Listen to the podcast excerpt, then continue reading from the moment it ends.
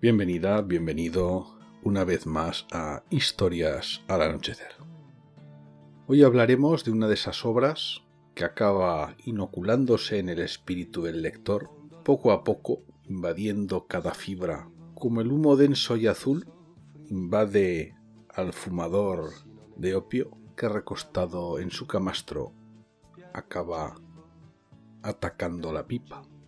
Se trata del desierto de los tártaros de Dino Buzzati, publicada por primera vez en 1940.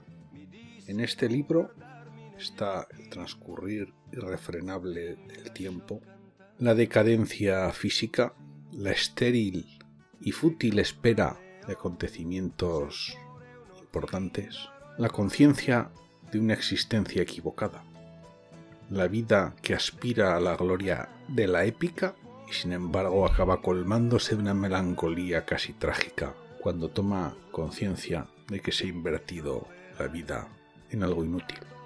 Y lo peor, que desde el principio algo hacía intuir o saber a ciencia cierta que era inútil.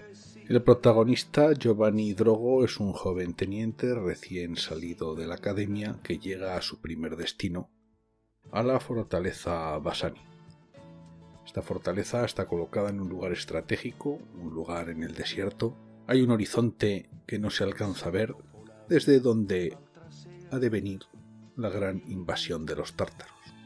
Allí Drogo, como todos los que llegan a esa fortaleza recién salidos de la academia, intenta que lo destinen a otro lugar cuanto antes la fortaleza Basani sea solo el breve inicio de una brillante y larga carrera militar.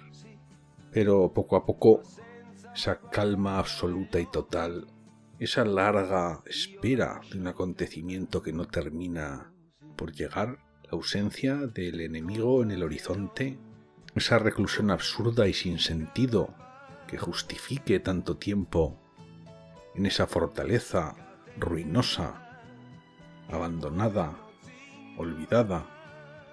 Todo eso acaba por convertirse en una oscura y poderosa seducción que lleva a Drogo a tomar la decisión de reengancharse a su destino, a la fortaleza, cada vez que tiene ocasión de marcharse.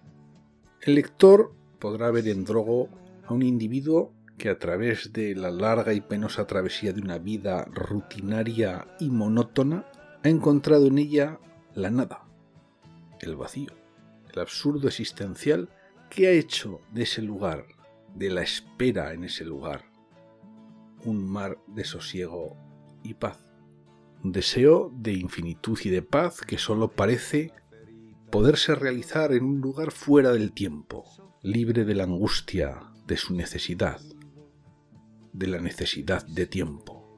Allí han sucumbido las esperanzas de antaño, las ilusiones bélicas, la espera de la invasión de los tártaros del norte, en el fondo, no había sido más que un pretexto para dar sentido a la vida, como el mismo Drogo acaba por confesar.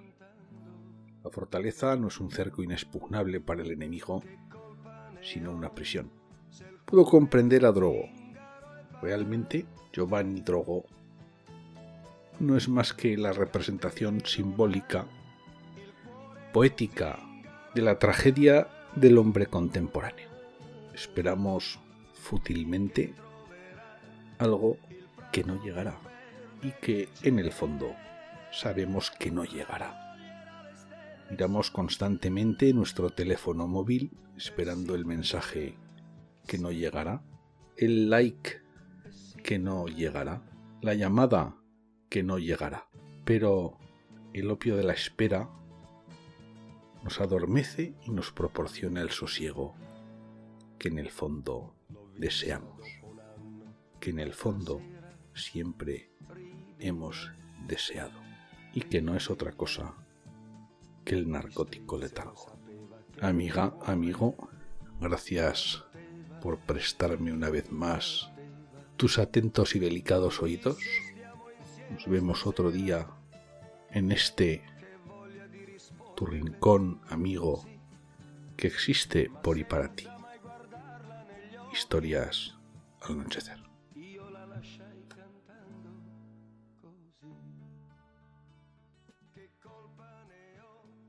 se il cuore